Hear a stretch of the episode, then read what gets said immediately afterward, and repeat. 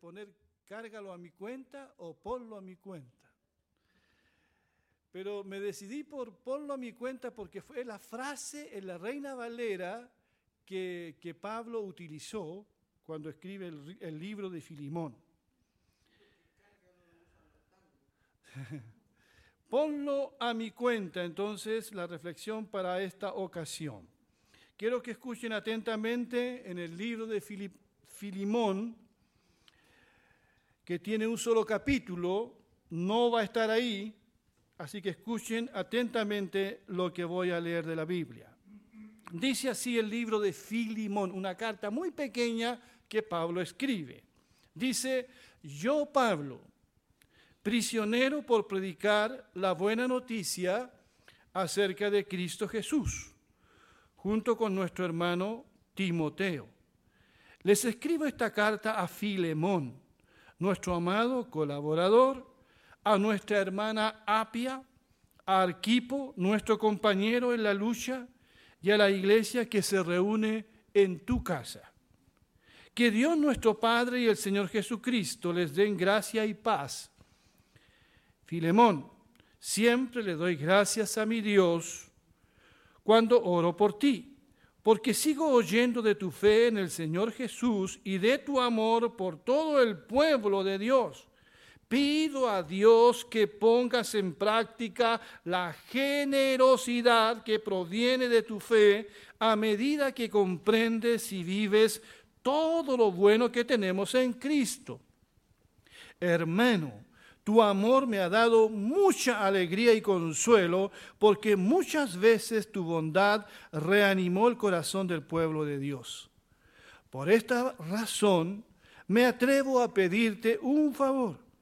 Podría exigírtelo en el nombre de Cristo, porque es correcto que lo hagas, pero por amor prefiero simplemente pedirte el favor. Toma esto como una petición mía de Pablo, un hombre viejo y ahora también preso por la causa de Cristo Jesús. Te suplico que le muestres bondad a mi hijo Onésimo. Me convertí en su padre en la fe mientras yo estaba aquí en la cárcel. Onésimo no fue de mucha ayuda para ti en el pasado, pero ahora nos es muy útil a los dos. Te lo envío de vuelta y con él va mi propio corazón. Quería retenerlo aquí conmigo mientras estoy en cadenas por predicar la buena noticia y él me hubiera ayudado de tu parte, pero no quise hacer nada sin tu consentimiento. Preferí que ayudara de buena gana y no por obligación. Parece que perdiste a Onésimo por un corto tiempo para que ahora pudieras tenerlo de regreso para siempre. Él ya no, él ya no es como un esclavo para ti. Es más que un esclavo. Es un hermano amado, especialmente para mí. Ahora será de más valor para ti como persona y como hermano en el Señor. Así que, si me consideras tu compañero, recíbelo a él como me recibirías a mí. Si te perjudicó de alguna manera o te debe algo, ponlo a mi cuenta o cóbramelo a mí. Yo, Pablo, escribo esto con mi propia mano, yo te lo pagaré y no mencionaré que tú me debes tu propia alma. Sí, mi hermano, te ruego que me hagas este favor, por amor al Señor, dame ese ánimo en Cristo. Mientras escribo esta carta, estoy seguro de que harás lo que te pido y aún más. Otra cosa, por favor, Prepárame un cuarto de huéspedes porque espero que Dios responda a las oraciones de ustedes y me permita volver a visitarlos pronto. Qué linda carta, ¿verdad? ¿Quién la escribió? ¿A quién? A Filemón.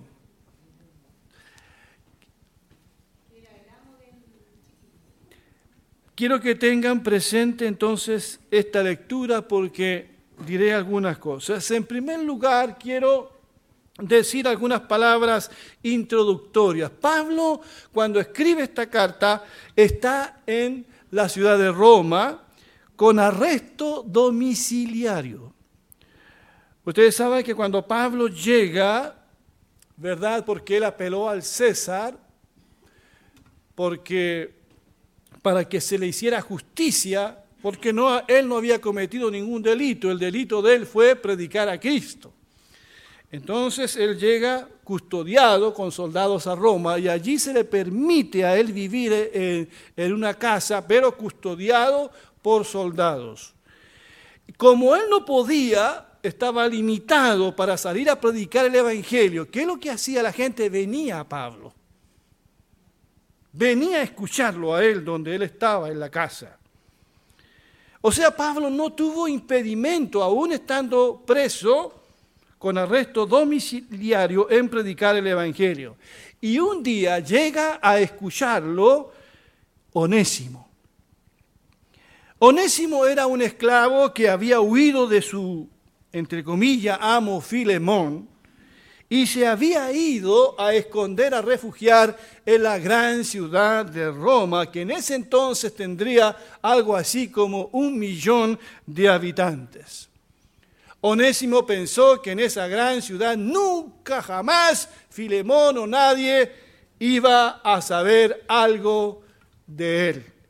Era un lugar seguro para esconderse eternamente. Pero de tanto escuchar predicar a Pablo, Onésimo se convierte a Jesucristo. Y tuvo un cambio en su vida muy profundo. Fue a partir de ese encuentro con el Señor Onésimo, se transformó en otro hombre.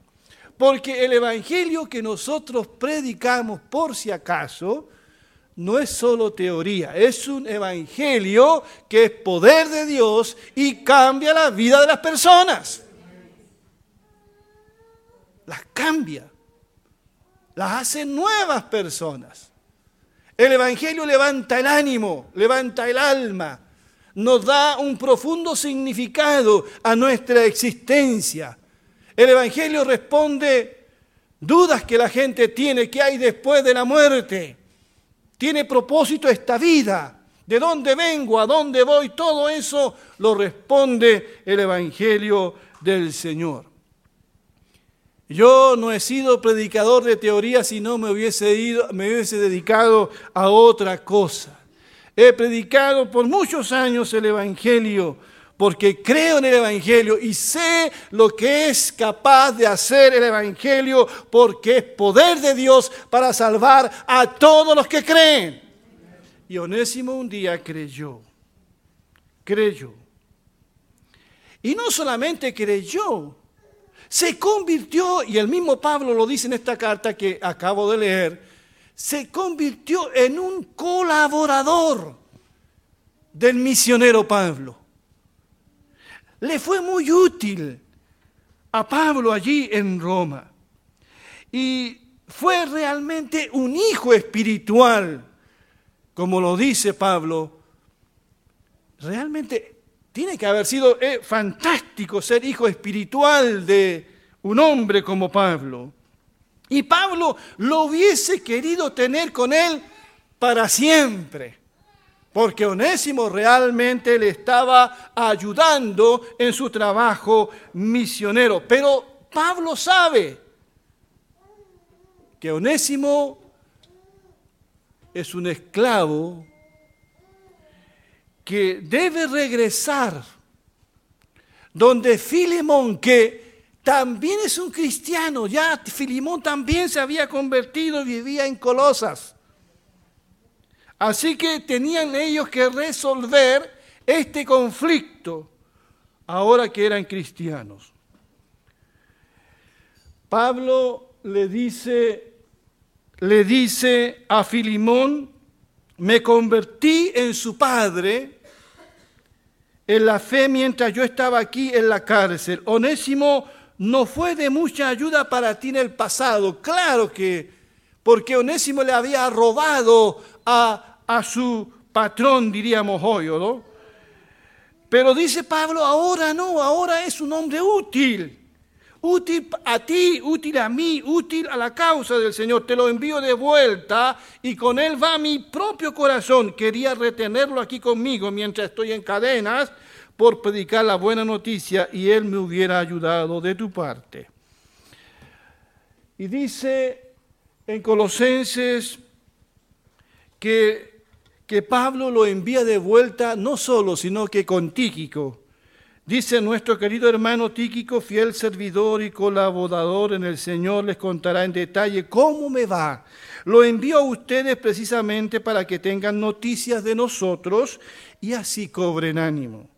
Va con Onésimo, querido y fiel hermano, que es uno de ustedes, ellos los pondrán al tanto de todo lo que sucede aquí. Pero cuando uno lee la carta se da cuenta de que antes de pedirle Pablo el favor de que reciba al esclavo onésimo y lo perdone, y lo reciba como un hermano,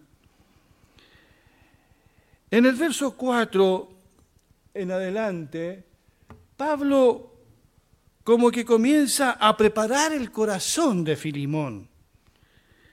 Y dice cosas tan lindas de él.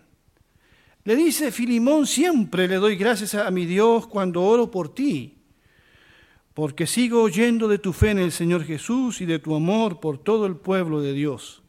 Pido a Dios que pongas en práctica la generosidad que proviene de tu fe a medida que comprendes y vives todo lo bueno que tenemos en Cristo Hermano, tu amor me ha dado mucha alegría y consuelo, porque muchas veces tu bondad reanimó el corazón del pueblo de Dios.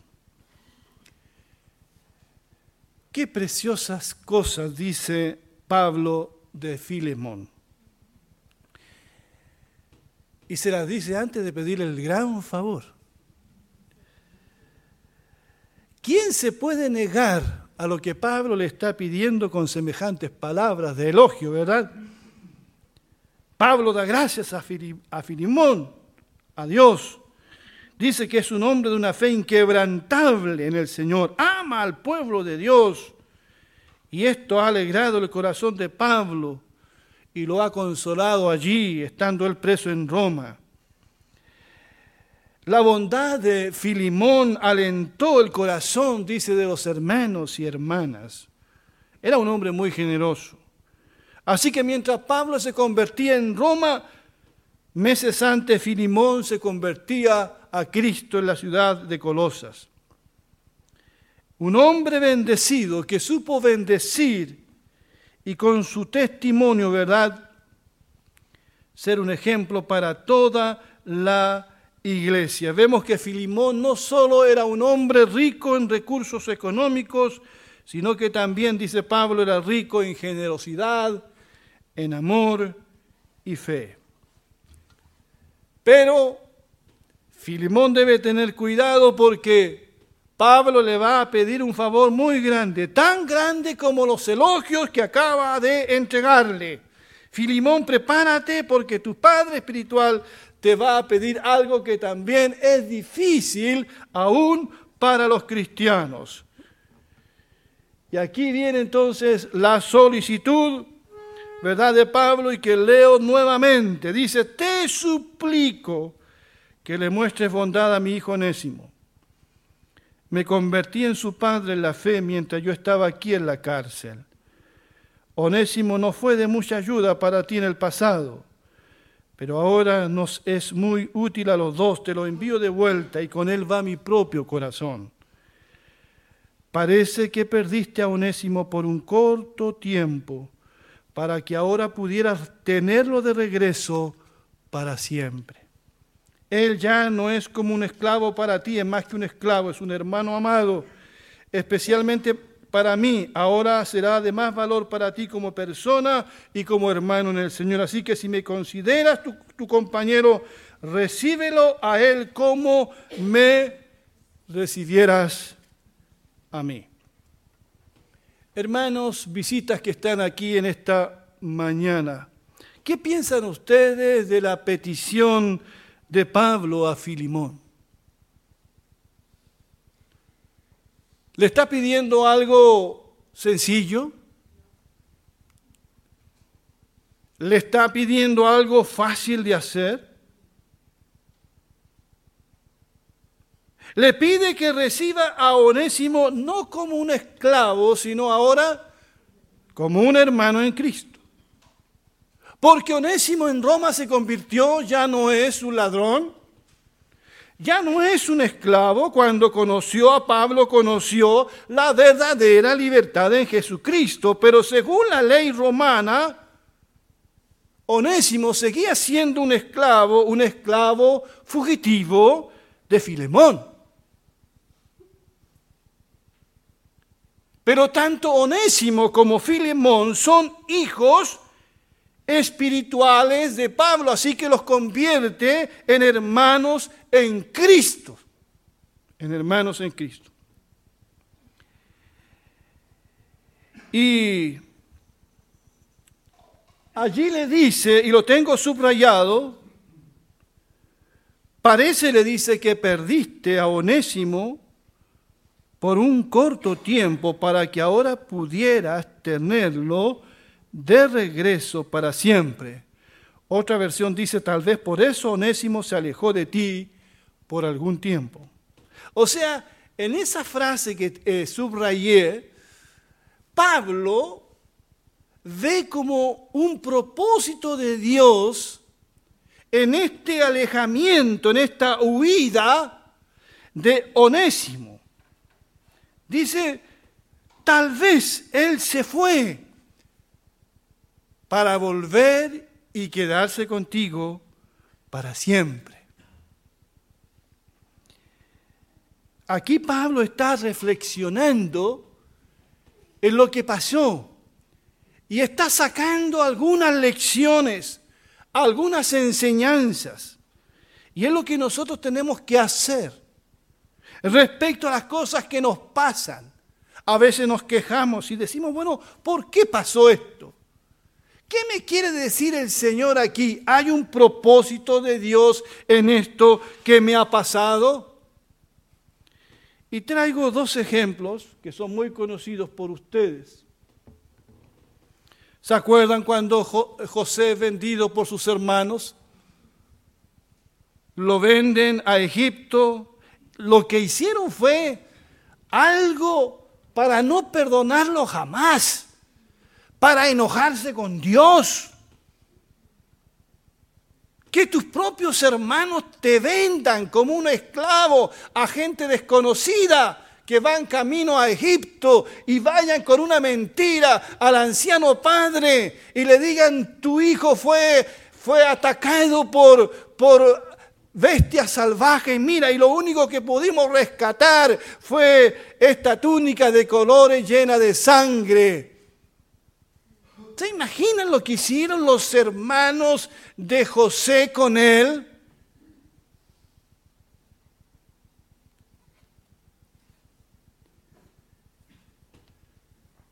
Pero José, después de pensar y después de muchas cosas que vivió en Egipto, reflexiona. Nos hace bien reflexionar. Las cosas que están pasando en el país no son, para reflexionar, detenernos a pensar. Y aquí dice, entonces José les dijo, cuando él ya es el segundo hombre más importante de Egipto, y se revela y se da a conocer a sus hermanos porque sus hermanos no lo conocieron, habían pasado muchos años, la indumentaria de José era otra. Acérquense a mí, ellos se acercaron y él les dijo, yo soy José, su hermano, el que ustedes vendieron a Egipto, pero no se pongan tristes ni lamenten el haberme vendido. Y escuche bien lo que dice aquí, porque Dios me envió aquí delante de ustedes para preservarles la vida. Ya ha habido dos años de hambre en todo el país y aún faltan cinco más en los que no habrá quien are la tierra ni quien coseche nada. Pero Dios, pero Dios me envió delante de ustedes para preservar su descendencia en la tierra. y para darles vida mediante una gran liberación. Así que no son ustedes quienes me mandaron acá, sino Dios que me ha puesto como padre del faraón y señor de su casa y como gobernador de toda la tierra de Egipto. ¿Cuántos dicen amén a eso?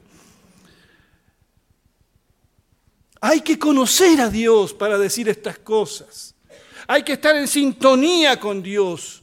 Estas cosas no las dice cualquier persona. La dice alguien que sabe quién es Dios, alguien que es guiado por Dios.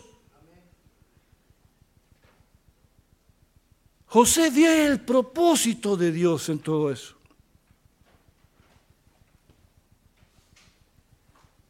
Cuando Asuero reinaba en toda Media y Persia, y Amán ¿verdad? Decide eliminar a todos los judíos. Y hubo un concurso de belleza. Para, y la, más linda sería la, reina de, de, de Azuero. Y entró a competir una judía, ¿cómo se llamaba? Esther. Y Esther gana el concurso de la Miss Belleza. Y cuando gana el concurso y es puesta en un lugar de privilegio siendo judía ella, le dice Mardoqueo, su tío, y le dice, ¿quién sabe si para esta hora has llegado al reino? O sea, Mardoqueo ve aquí la providencia de Dios. Y Pablo también la ve cuando le dice a Filimón, tal vez por eso Onésimo se alejó de ti por algún tiempo. O sea, aquí hay un propósito de Dios. Nosotros nos quejamos porque no vemos el propósito de Dios. Somos tan ciegos que no vemos a veces nada. Y lo único que hacemos es quejarnos de la situación que estamos viviendo, pero no vemos que allí se están moviendo los planes de Dios y el propósito de Dios.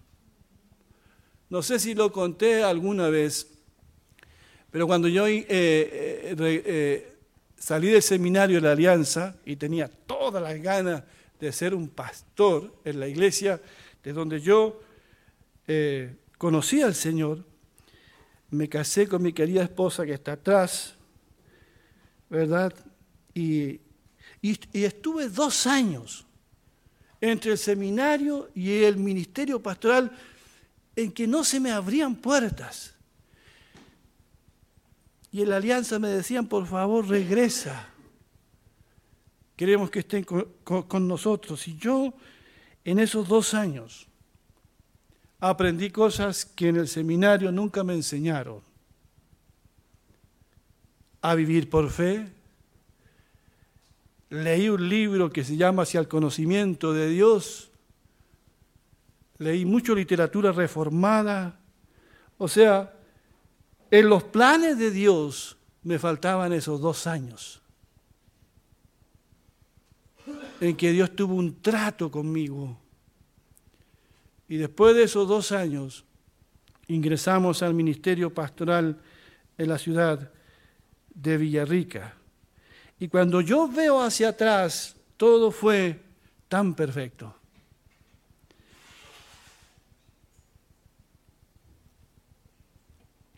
Esto hay que entenderlo. Tal vez por eso Onésimo se alejó de ti por algún tiempo. Le dice Pablo, aquí hay un plan de Dios. Si Onésimo nunca se hubiese ido, no hubiese tenido ese encuentro con Pablo. Pero Onésimo y Pablo sabían que el primero tenía que regresar donde Filimón y dar la cara Y de eso se trata esta carta. Es una carta de reconciliación, es una carta que nos habla de perdón, es una carta que nos habla de restaurar relaciones rotas, de sanar heridas que están abiertas. Y Pablo le está pidiendo a Filimón que perdone a Onésimo y que lo reciba como Cristo nos recibió a todos nosotros. Si Onésimo y Filimón no hubieran conocido al Señor, otro sería el final de este relato. Estamos hablando acerca de cómo resuelven los conflictos los hermanos, los hijos del Señor. Los conflictos no se resuelven no dejando de congregarme, no huyendo de la persona que me dañó, sino que haciendo todo lo posible porque a veces no depende de nosotros, todo lo posible por hacer la paz. Filemón había sido estafado, robado, defraudado ante todos sus amigos. Pero Pablo le dice que lo que te robó, ponlo a mi cuenta. ¿Podemos avanzar ahí? Dice, si te perjudicó de alguna manera o te debe algo, cóbramelo a mí, o sea, ponlo a mi cuenta. Yo, Pablo, escribo esto con mi propia mano, yo te lo pagaré y no mencionaré que tú me debes tu propia alma. Cuando Pablo dice en la Reina Valera, ponlo a mi cuenta, ¿se refiere a que Pablo tiene una cuenta corriente? ¿A qué se refiere? Yo tengo una línea de crédito contigo, le dice a Filimón. Tú me debes, ¿qué cosa le dice? Tu propia vida. Yo te hablé a ti el Evangelio. Así que cárgalo a esa cuenta. Cárgalo a esa cuenta. ¿Acaso no es eso lo que nos dice el Señor también? ¿Cuál es la razón por la que debo perdonar a mi hermano? ¿Qué dice eh, la palabra del Señor en muchas partes? Por ejemplo, Efesios 4:32, en vez de eso, sean bondadosos y misericordiosos y perdónense unos a otros, así como también Dios los perdonó a ustedes en Cristo. En cuarto lugar, Pablo sabe que Filimón hará lo que le está pidiendo. Pablo conoce bien a Filimón y sabe lo que puede esperar de él, de él, de él.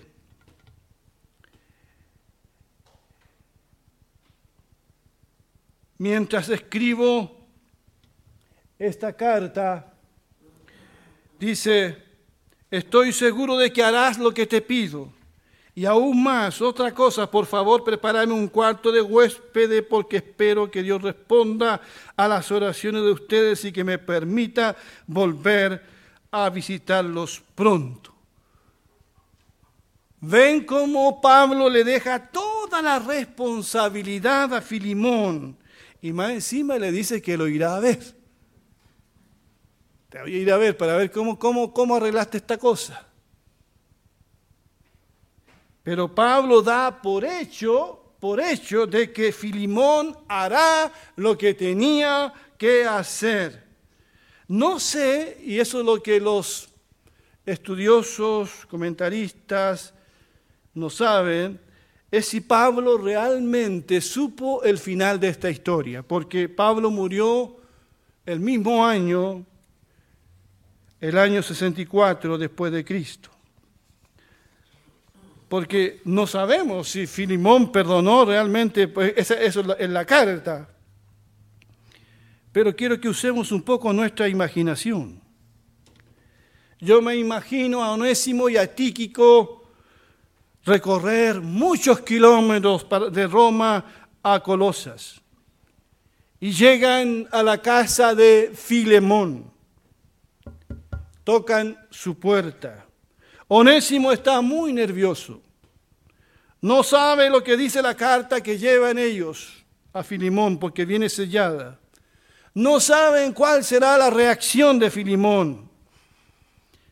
posiblemente Filimón lee la carta. Una carta tan personal, tan hermosa, escrita por un misionero en prisión. Yo me imagino que cuando Filimón lee esta carta se emociona con el contenido de ella. Lo demás podemos imaginarnos qué fue lo que ocurrió. Yo me imagino que se abrazaron como el padre se abraza con el hijo pródigo, no sé, pero algo de eso tiene que haber ocurrido. Filimón tuvo tres alternativas al ver llegar al esclavo onésimo a su casa. Cuando un esclavo huía y era recuperado, era marcado con una tenaza caliente en su frente con la letra F de fugitivus en latín, fugitivo. Muchos esclavos en ese tiempo andaban con esta marca en su frente como un recordatorio de que alguna vez habían huido.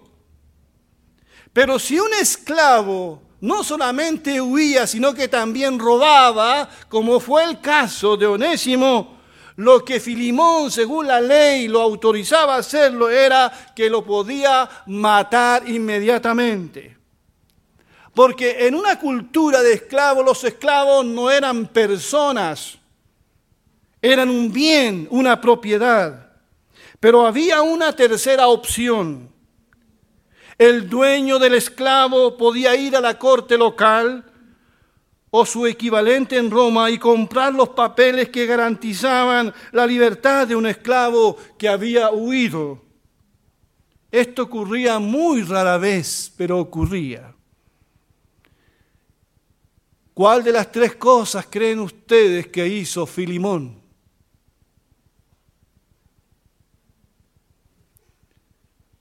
Le dijo, hermanito Onésimo, está bien que seas cristiano, pero debo marcar tu frente igual. ¿Le dijo eso?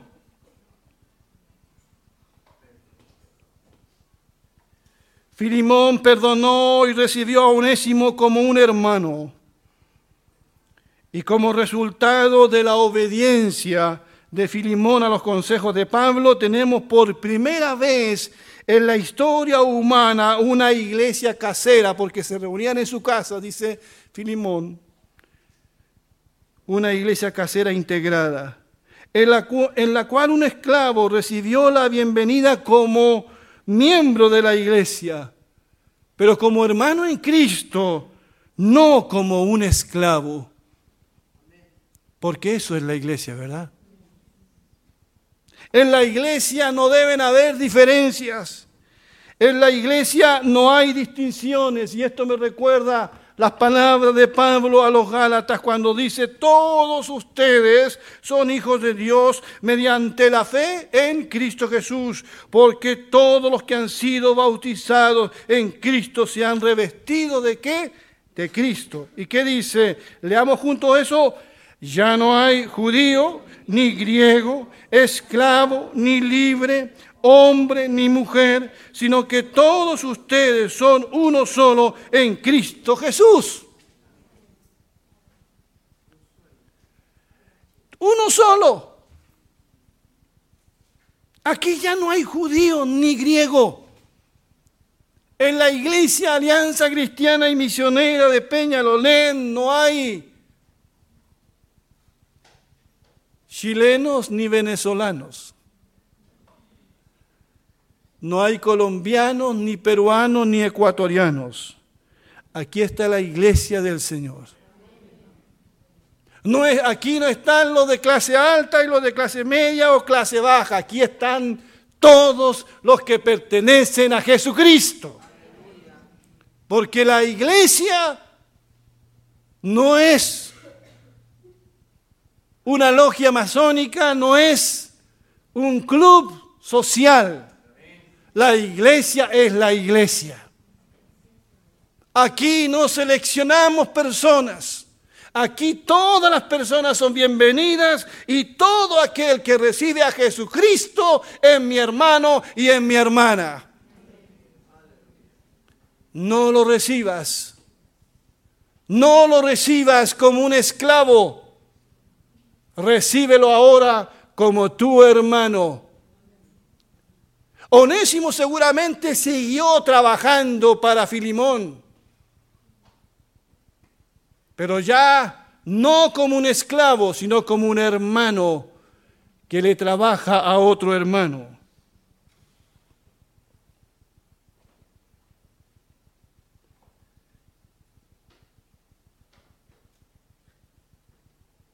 Entonces, Onésimo, el esclavo fugitivo es perdonado, abrazado, restaurado, se convierte en un miembro y posteriormente en un líder importante en la iglesia.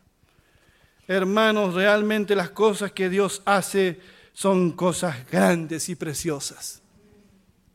Él puede transformar a una persona y usarlo para su honra y su gloria. Estos misioneros que han salido al campo a trabajar son personas también que Dios ha cambiado y ha transformado. El mismo Pablo dice antes, yo era un blasfemo, un injuriador, un perseguidor de la iglesia, pero Dios me mostró misericordia y ahora soy lo que soy. ¿Qué dice? Por la gracia de Dios. Y aquí, en Primera de Corintios, este precioso pasaje dice, recuerden, amados hermanos, que pocos de ustedes eran sabios en los ojos del mundo o poderosos o ricos cuando Dios los llamó. En cambio, Dios eligió lo que el mundo considera ridículo para avergonzar a los que se creen sabios y escogió cosas que no tienen poder para avergonzar a los poderosos. Dios escogió lo despreciado por el mundo, lo que lo que se considera como nada y lo usó para convertir en nada lo que el mundo considera importante. Como resultado, nadie puede jamás jactarse en presencia de Dios. Bendito sea su nombre. Dios escogió lo despreciado, lo ridículo, lo ignorante a los ojos del mundo para obrar a través de ellos. Dios escoge a los débiles, a los inútiles según el mundo, a los que fracasan, los frágiles, los desertores como onésimo, porque como alguien dijo, ese es el único tipo de gente que hay.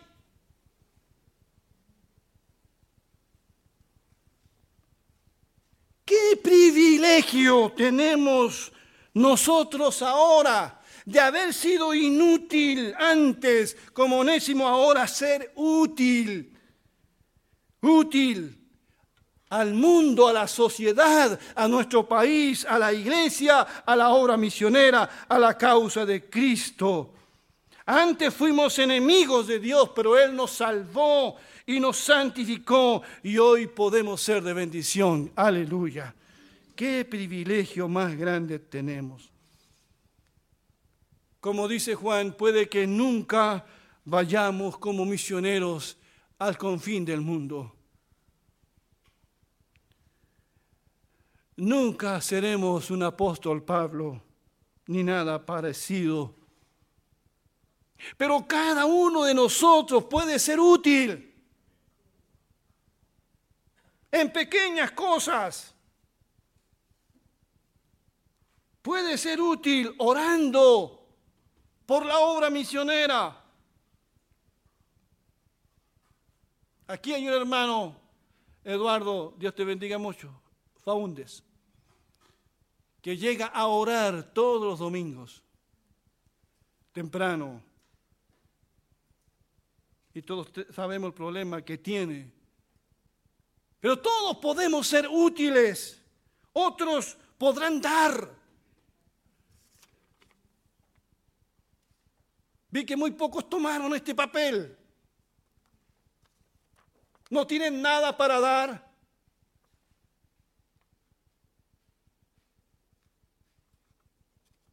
Así que tomarán este papel en el nombre del Señor.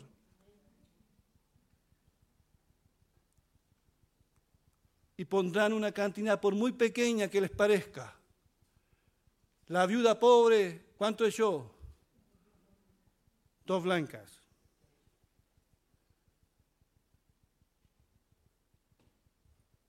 Otros podrán predicar. Otros podrán servir.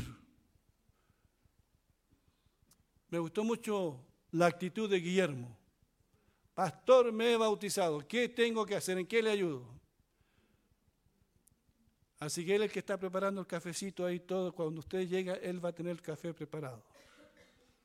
Dios te bendiga.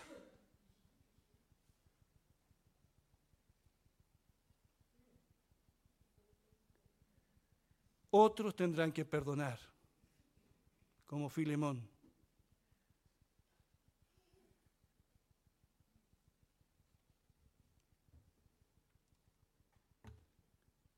Ponlo a mi cuenta. Podemos decir como Pablo, ponlo a mi cuenta también. El aporte para la obra misionera, ponlo a mi cuenta. El buen samaritano le dijo al mesonero, ¿verdad? ¿Se acuerdan de ese? Cuando llevó a un hombre herido, dije, todo lo que gaste de más, ¿qué le dijo? Ponlo a mi cuenta. Cuando el Señor Jesús moría en la cruz, y con esto termino, porque siempre termino con una referencia a la cruz. Cuando el Señor Jesús moría en la cruz, oró al Padre y dijo, Padre, perdónalos porque no saben lo que hacen, o sea, ponlo a mi cuenta. Yo cargo con eso, por los pecados, los pecados más horribles. Ponlo a mi cuenta. Que Dios bendiga su palabra. Vamos a ponernos de pie, por favor.